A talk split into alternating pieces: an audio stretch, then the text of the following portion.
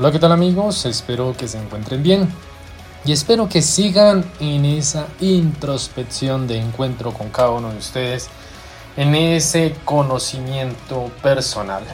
Quiero continuar en este día con Víctor Frank, el gran psiquiatra sueco en el cual hablamos en el anterior audio. Decíamos sobre el sentido de la responsabilidad Hoy quiero hablar en la misma sintonía sobre el sentido de la vida en Víctor Frank.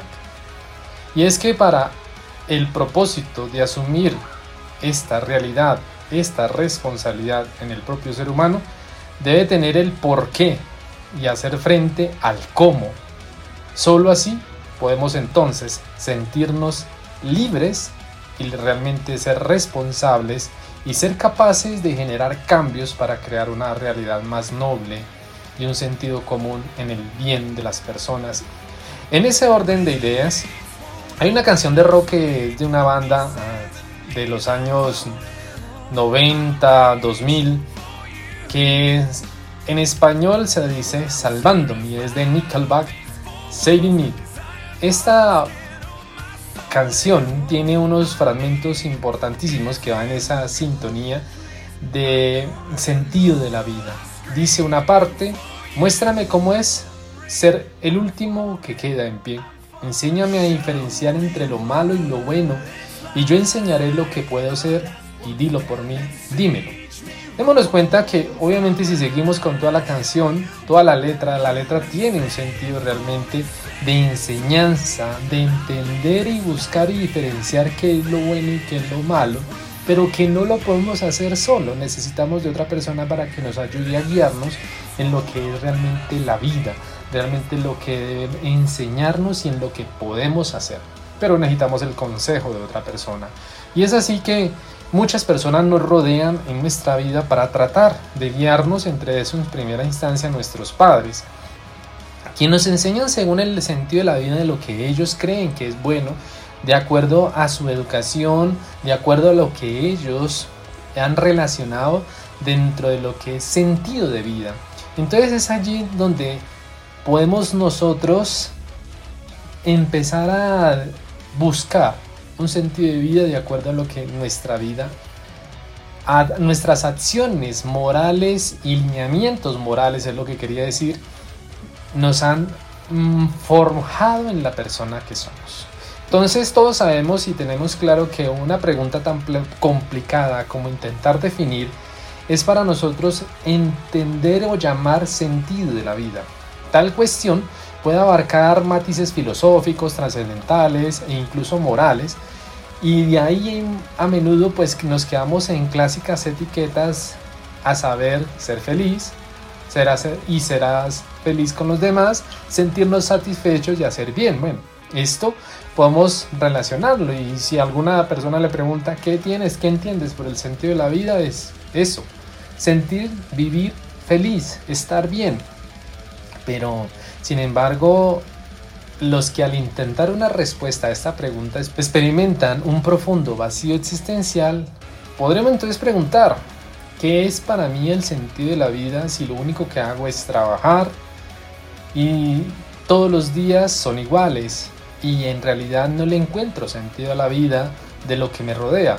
Muchos están así, muchas personas tienen esa mecanicidad de situación común en su vida. Y este célebre psiquiatra y fundador de la logoterapia, es decir, Víctor Frank, solía dar respuesta a esta situación de incertidumbre en una reflexión.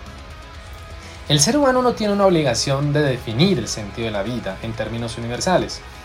cada uno de nosotros lo vamos haciendo a manera que se nos vaya impartiendo en nuestra vida un potencial de experiencias y descubrimientos que van surgiendo día a día.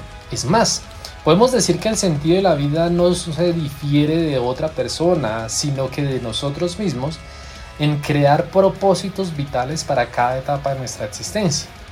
Por ello, lo importante es que cada objetivo que nos propongamos nos satisfaga, nos aliente para levantarnos por las mañanas y luchar por aquello que deseamos. En ese sentido debemos entender lo que es la vida para nosotros. Pero Víctor Frank publica en 1945 esta gran obra muy conocida, El hombre en busca del sentido. El libro obviamente inspiró a millones de personas, y ustedes lo pueden buscar, eso ya está en PDF en Google, para asumir una actitud firme, una actitud de sí hacia la vida.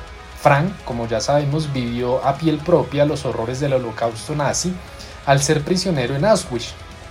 Una experiencia que llega a superar cualquier situación y posteriormente sienta las bases de un tipo de terapia muy personal, esa en la cual conocemos y acabo de mencionar la logoterapia.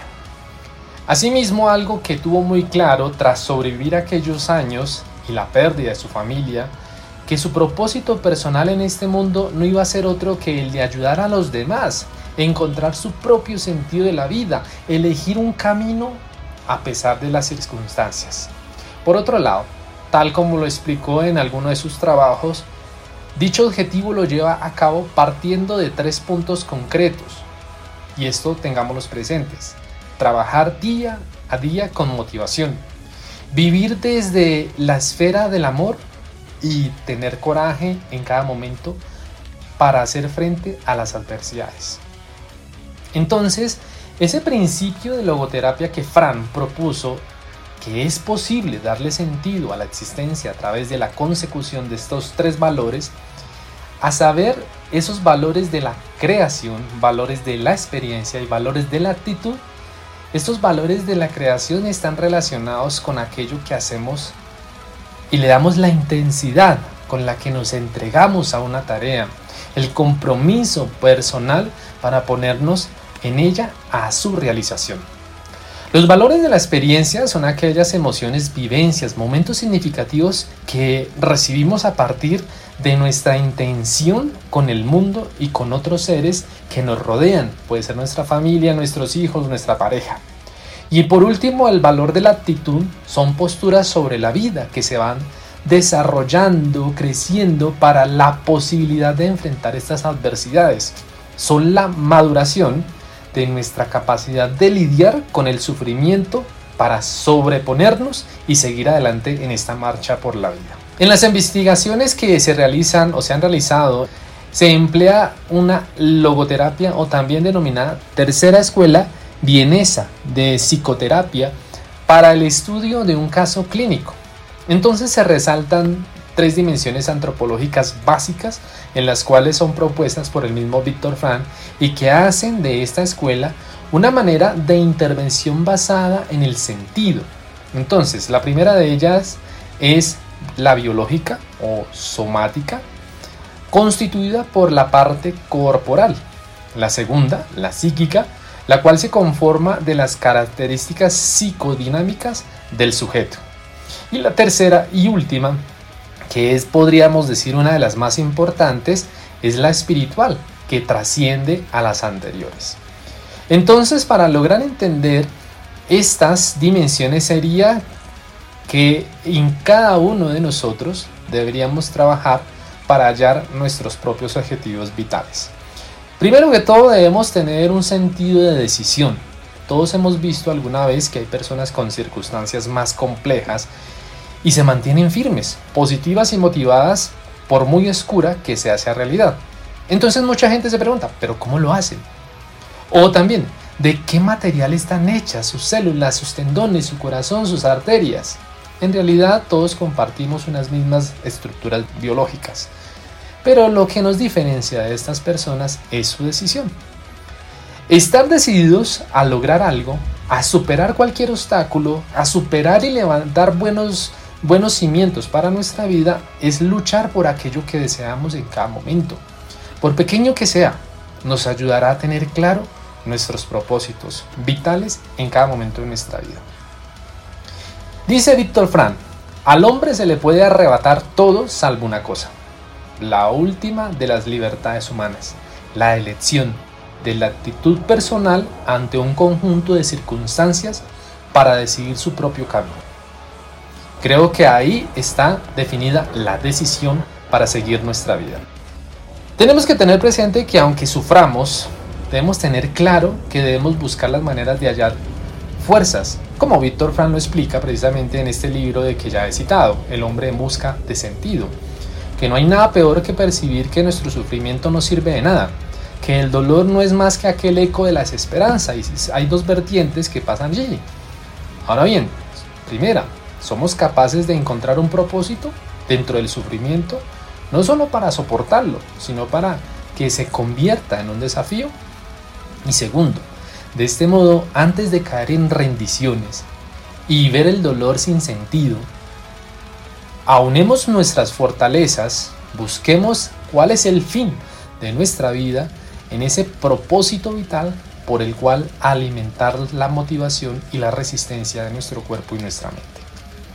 Entonces, como segundo punto debemos tener presente que cambiar la actitud es hallar el sentido de la vida y obviamente ese sentido se va a elevar a un ciento por ciento. Sabemos que la vida no es justa. En ocasiones nos esforzamos hasta la extenuación Invertimos tiempo, energía, emociones, hasta un pedazo de nuestro propio corazón, pero aún así el destino parece que no nos trae cosas buenas. Pero todo esfuerzo, todo sueño parece desintegrarse, venirse abajo. En estos casos lo más lógico y comprensible es cómo ocurra estas dos opciones. La primera, asumir cómo podemos cambiar lo que ocurre para no convertirnos en prisioneros de circunstancias y mirar cómo hay que hacer o cómo no hay que hacer. Y la segunda, es la más recomendable, es aceptar que efectivamente no podemos cambiar lo que nos ha ocurrido, pero sí podemos cambiar nuestra actitud hacia dichas circunstancias. Es así que por tanto debemos ser capaces de aplicar una actitud más fuerte y resiliente de una forma positiva para poder hallar ese sentido de la vida y hacerlo un poco más esperanzador. El sentido de la vida no es una pregunta, sino es un sentimiento que debemos, como lo dice la palabra, el sentido, es sentirnos vitales. ¿Tenemos dudas? Sí, pero no están en el exterior, están en nosotros. Los libros no nos pueden explicar del todo nuestro propio sentido de la vida, ni tampoco nuestra familia o amigos, que aún así tampoco tendrían de derecho de dictarnos nuestros propios propósitos. En realidad todas nuestras necesidades, pasiones, objetivos existenciales y todo nuestro interior, lo que es realmente interesante es que irán cambiando con el tiempo a la medida que logremos fortalecernos para madurar y crecer como seres humanos. Lo más importante es asumir nuestra propia libertad y la responsabilidad personal para lograr definir metas, esas que haremos aún más en las peores circunstancias. O sea que nos hemos fortalecido con estas situaciones que hemos vivido, como lo explica el propio Víctor Frank, y que él lo vivió. Cada día y cada momento tenemos una oportunidad para tomar una decisión.